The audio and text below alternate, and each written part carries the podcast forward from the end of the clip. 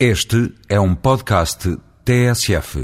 Creio haver um novo paradigma na biologia, a bioeconomia. Os anos 70 e 80 do século passado assistiram uma ruptura nos ensinamentos e campos de ação da biologia, nomeadamente nos domínios da genética, ecologia e o ambiente, com consequências sociais assinaláveis. Não foi, contudo, a primeira vez que a biologia mexeu com o social. Basta recordarmos a origem das espécies de Darwin para percebermos as implicações sociais que essa biologia tem vindo a ter. Embranhados num mediatismo minicioso ou na vertigem do cotidiano, agentes sociais, biólogos, somos inundados desta nova biologia que nos dá as biotecnologias e a preservação da biodiversidade. O Business and Biodiversity, o uso de células estaminais, os medicamentos biotecnológicos e tanta outra coisa que o comum dos cidadãos vê entrar no seu cotidiano e nos desafina no domínio ético e social. Mas no meio de toda esta evolução exponencial e do ruído à sua volta, quase passou despercebida uma nova evolução, a dimensão económica. A bioeconomia é, de facto, a resultante do monumental impacto na economia mundial dos avanços da biotecnologia e das ciências biológicas no seu todo.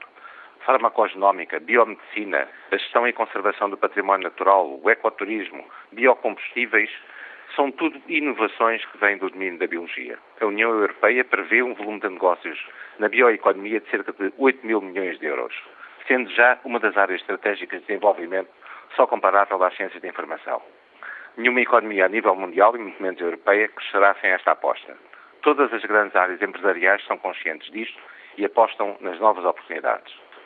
Portugal começa a despertar para esta tendência mundial, sendo visível, por exemplo, na área das biotecnologias, um cluster com cerca de 50 empresas, empregando jovens quadros altamente qualificados, cujo processo de desenvolvimento e internacionalização os acompanhar e apoiar, como boa parte, aliás, do choque tecnológico.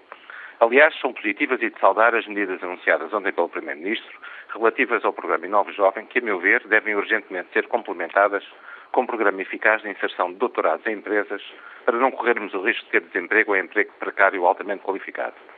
Seria de facto trágico se o enorme e útil investimento que foi feito nos últimos anos nestes jovens doutores se esvaísse agora como chuva na areia por não terem a resposta do mercado de trabalho. A modernização e internacionalização do nosso tecido produtivo passa por aí. É esta dimensão económica que se junta agora aos desafios do social e ético.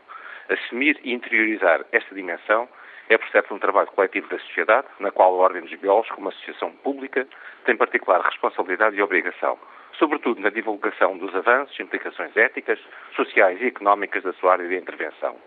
É também, a meu ver, um dos principais papéis das ordens do século XXI, a participação ativa na sociedade e nas políticas setoriais.